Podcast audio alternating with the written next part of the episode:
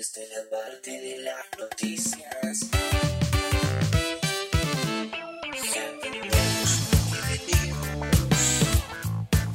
Bueno, tercer bloque y último de este, el programa 13, ¿eh? recontra Yeta, porque ahí me acordé de lo que quería decir, la concha de mi madre, se nos cortó la luz dos veces seguidas y tuvimos que grabar así, y así estamos, viste, a pulmón, tirando, ¿no? Este programa que se llama GDI, y ahora vamos con las noticias, como todas las semanas, después las recomendaciones de terror.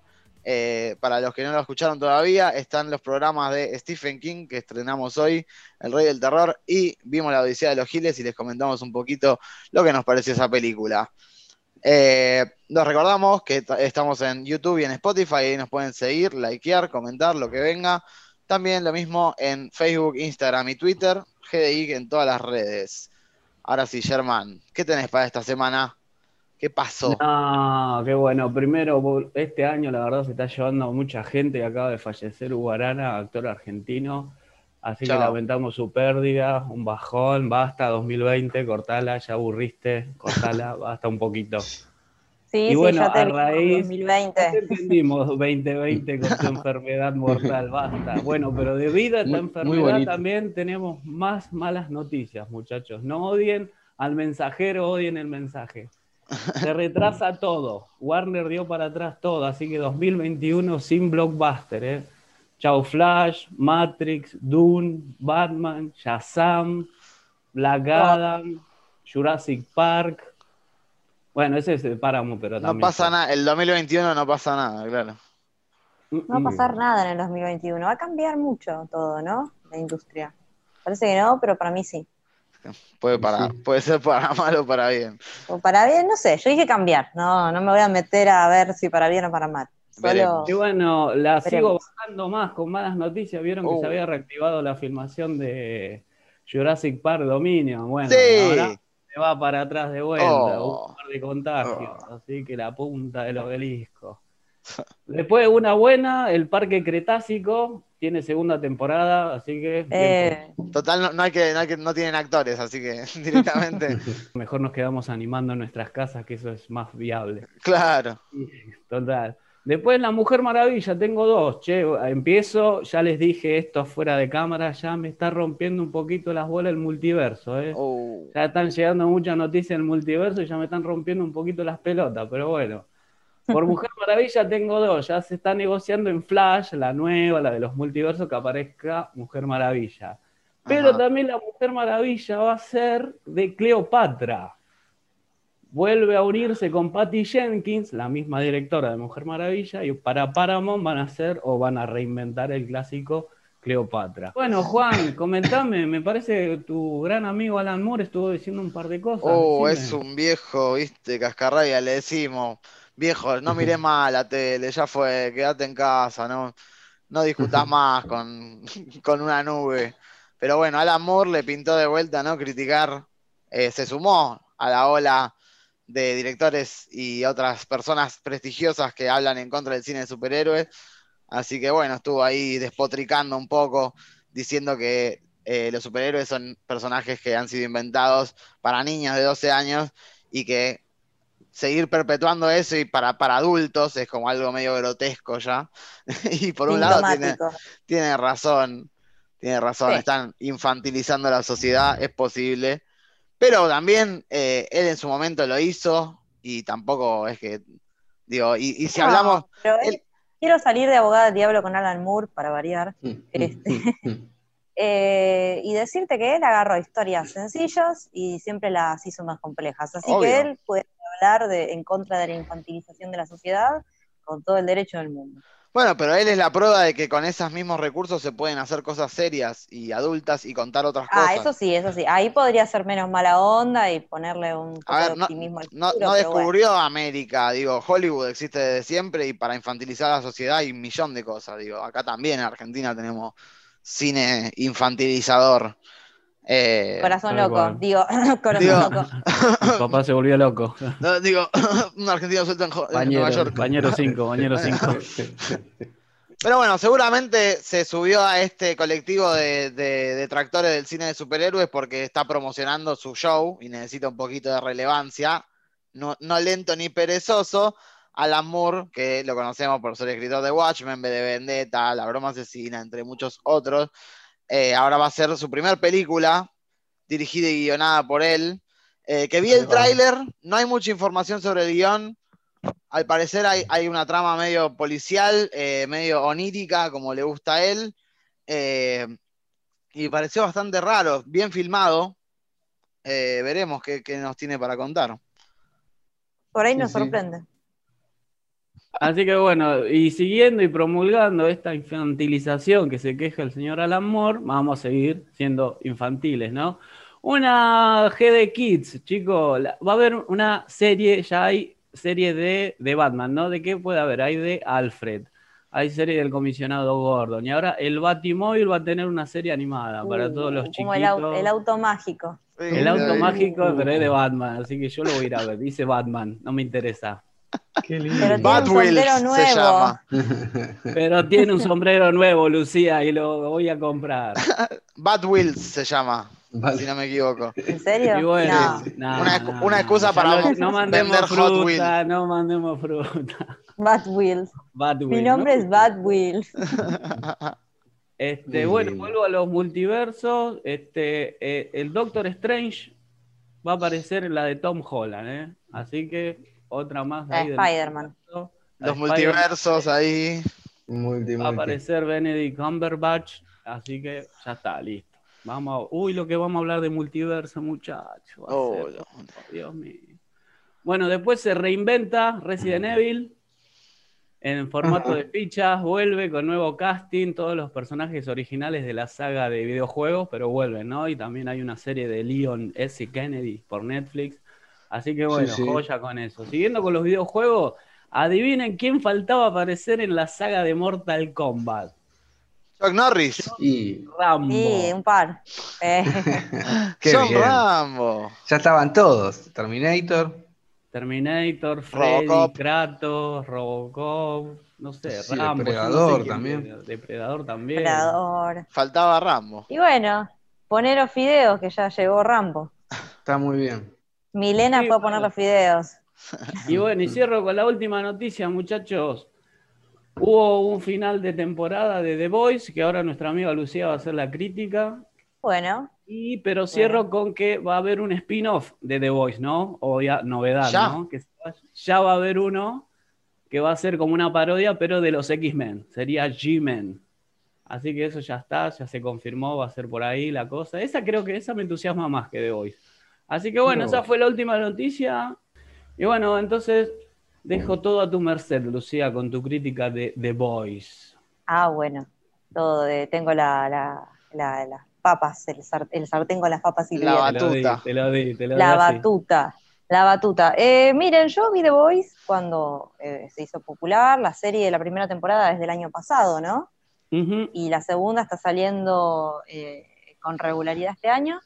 Arrancó muy bien, es una serie eh, basada en un cómic que digamos que es uno de, los cómics más conocidos, eh, parodiando a los superhéroes y mostrándolos de una forma real. O sea, la serie te muestra un mundo en donde los superhéroes son parte de una corporación y tienen los problemas que tienen las estrellas de Hollywood, eh, están agarrados, digamos, del cuello por managers, están metidos en quilombos de geopolítica, pero te los muestra como si fuesen, viste, humanos y sádicos en algún punto, porque a la psiquis del ser humano lo que le puede hacer e- ese, ese nivel de poder, bueno, son varias las variantes. Si cae ese poder en alguien megalómano, en alguien eh, obviamente que no tiene empatía por los otros, ¿qué puede pasar, no?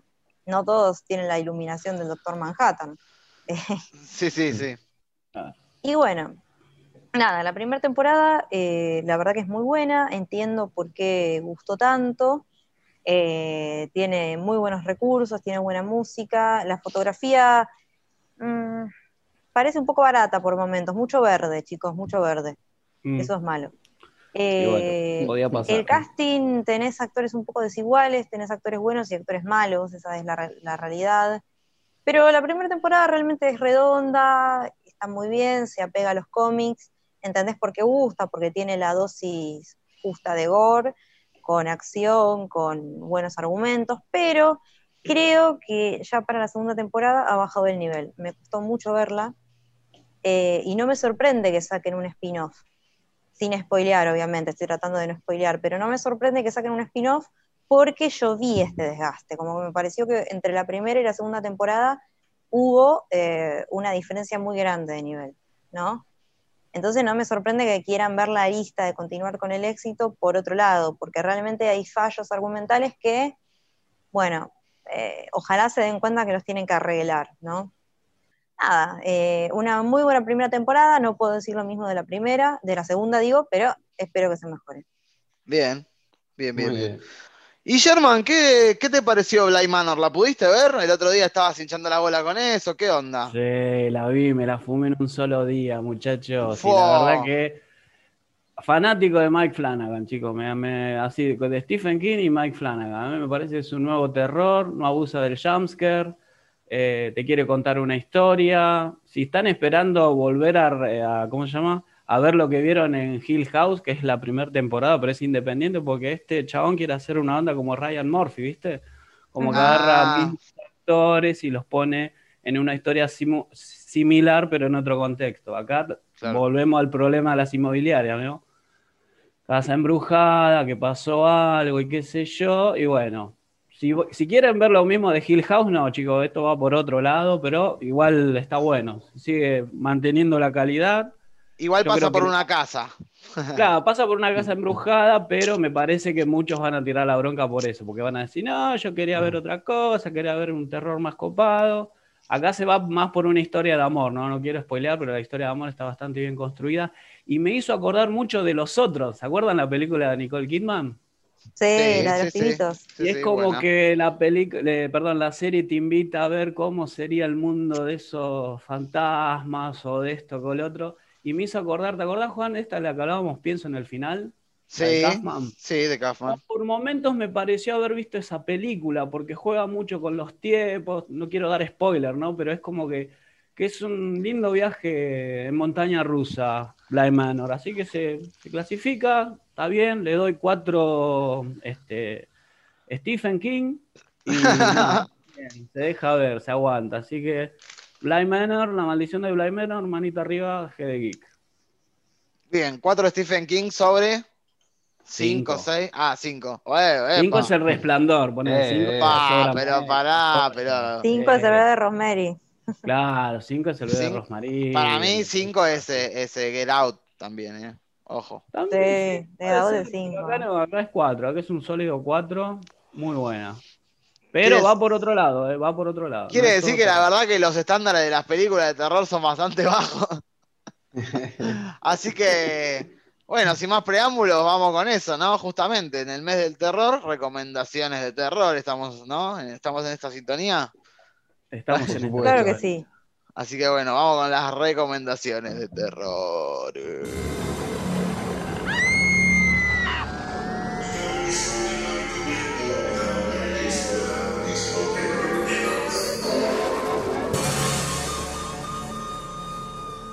Bueno, Lu, ¿qué recomendación tenés para esta semana? Y miren, yo estuve pensando mucho porque, como saben, yo mucho cine de terror no, no, no miro, pero bueno, estuve pensando que uno se puede abrir a las posibilidades y eh, lo que te causa terror también puede ser un thriller psicológico, ¿no? ¿Quién es el rey de, estos de estos thrillers psicológicos y cuál es su película más célebre? Alfred Hitchcock y Psicosis, obviamente. Bueno, yo no voy a recomendar Psicosis porque creo que la vio todo el mundo, inclusive su remake, así que voy a recomendar la película que hizo después de hacer Psicosis, la cual también es de bajo presupuesto y de blanco y negro, que se llama Extraños en un tren.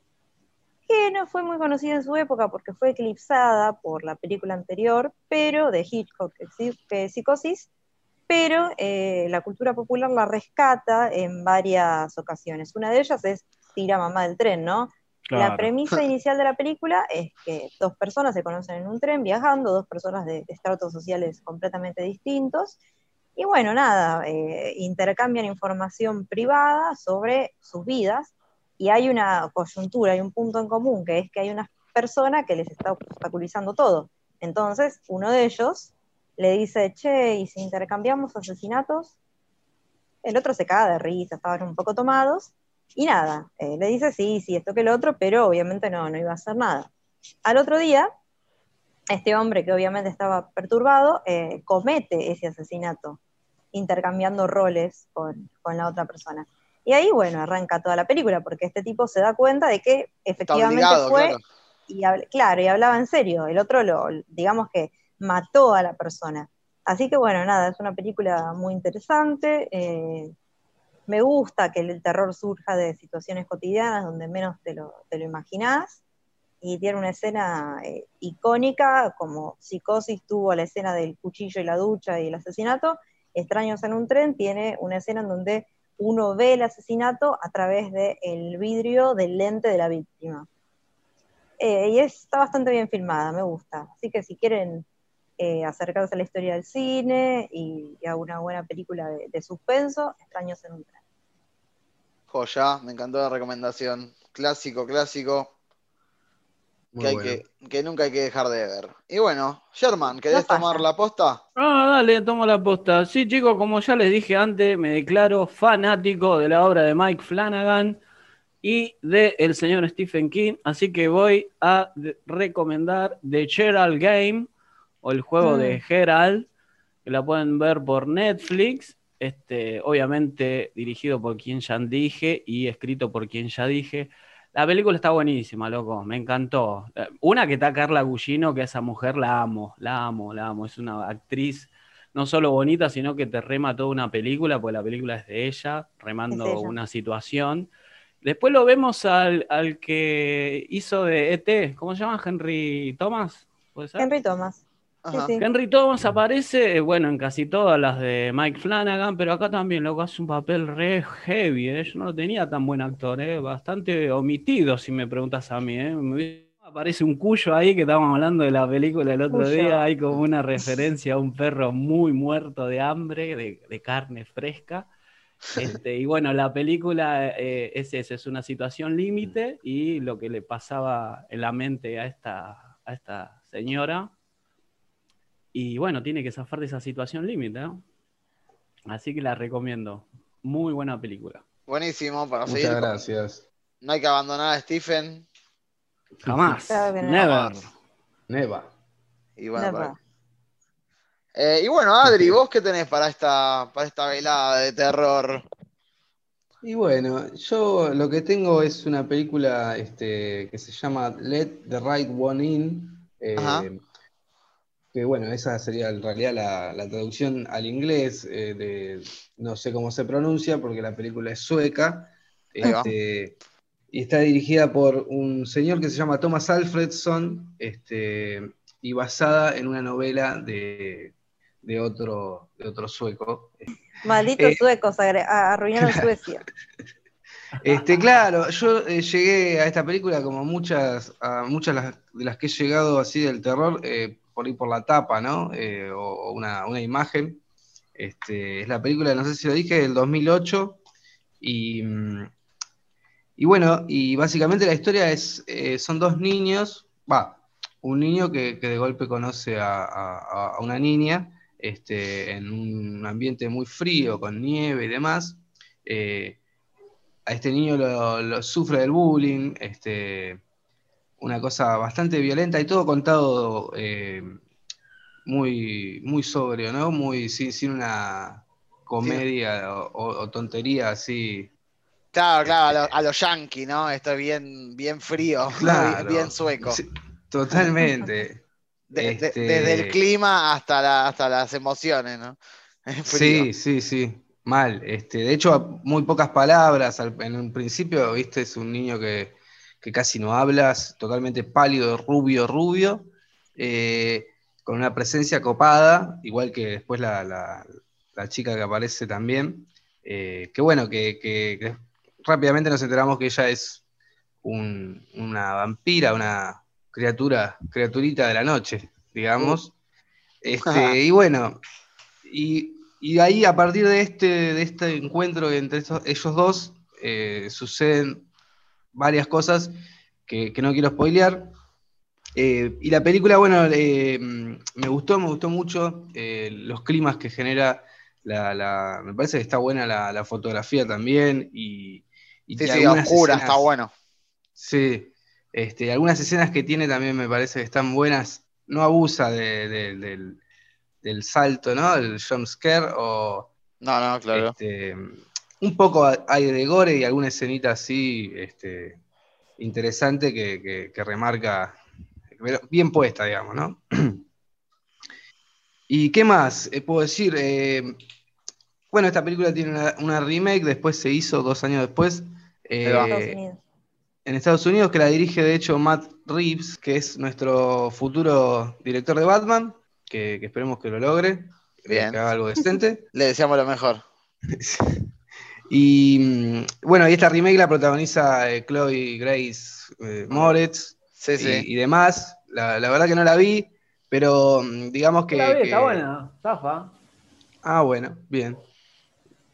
Digamos que bueno, eh, la, la película tuvo su, su- su trascendencia, este, y no, no mucho más que decir. La recomiendo, es una linda, linda historia. Linda, hay gore, hay, sí. Amistad, hay amistad, tal cual. Entre un, Sí, sí. hay vampiros, ¿qué puede mal ir sal? un niño y. Es como ET, pero con un vampiro, ¿no? Claro. Se podría decir, sí. Yo estaba pensando si había jumpscares en el resplandor y pienso en el en los, la- la parte- en los días. Cuando para- Los miércoles. días sí. Los días te asustaban. Claro, tal cual. Sí, sí, Qué groso Kubrick con eso, ¿eh? Una placa con un día te asustaba. totalmente. Ah, bueno, los jumpscares. Tendría, hay, hay- hay- que dedicarle un programa entero al jumpscare, porque hay que saber dónde queda, ¿no? Hay buenos jumpscares. ¿Cuántos buenos jumpscares hay? Hay yo malos. creo que Scream 1, Scream 1 estaba lleno de jumpscare y ya fue la primera incursión en eso y después ya me asusté. Ya dije, basta de película, porque después de ahí se hicieron todas jumpscare. Te hace mal, Todas. boludo. El jumpscare, yo creo que lo que está mal del jumpscare es que te, te- Abuela, te me va- haces mal. Claro, te va a agarrar un bobazo un día, amigo. Pará. Sí, con el sí, es cierto. Tal cual. y bueno, me queda a mí eh, cerrar Ah. esta velada de terror. Eh, vuelvo a, a repetir esto del terror comedia, ¿no? En este caso, una de las primeras películas del director Peter Jackson, que muchos conocerán Ah. obviamente por, Por el por El Señor de los Anillos. Anillos, claro, películas más serias, ¿no? Que uno dice, bueno, mirá, loca. Caretas, esos son Che, los mirá. caretas. Este es un director prestigioso. Bueno, señora, ¿sabe qué? Hace mucho tiempo el señor Peter Jackson, una mente retorcida, hacía estas películas en su país, Nueva Zelanda. Eh, bueno, primero había hecho Bad Taste, que es un clásico de las películas bizarras. Eh, Sí, sí. Los Feebles, Meet the Feebles, que es como una parodia de los Muppets, bastante turbia también. Y finalmente Brain Dead, o como lo tradujeron en español, Tu madre ya ha comido a mi perro. Literal, y esto de verdad puta. no es el bromas. Y bueno, es esta película súper bizarra que la verdad que, no sé, yo la, de, de- de- por lo menos un poco más joven, 18, 17 años, me cagué de risa viéndola. Eh, es una bizarreada, hay, una, hay un mono rata que contagia una enfermedad zombie, básicamente a la madre del protagonista, eh, en una situación muy casual, en un zoológico, ¿no?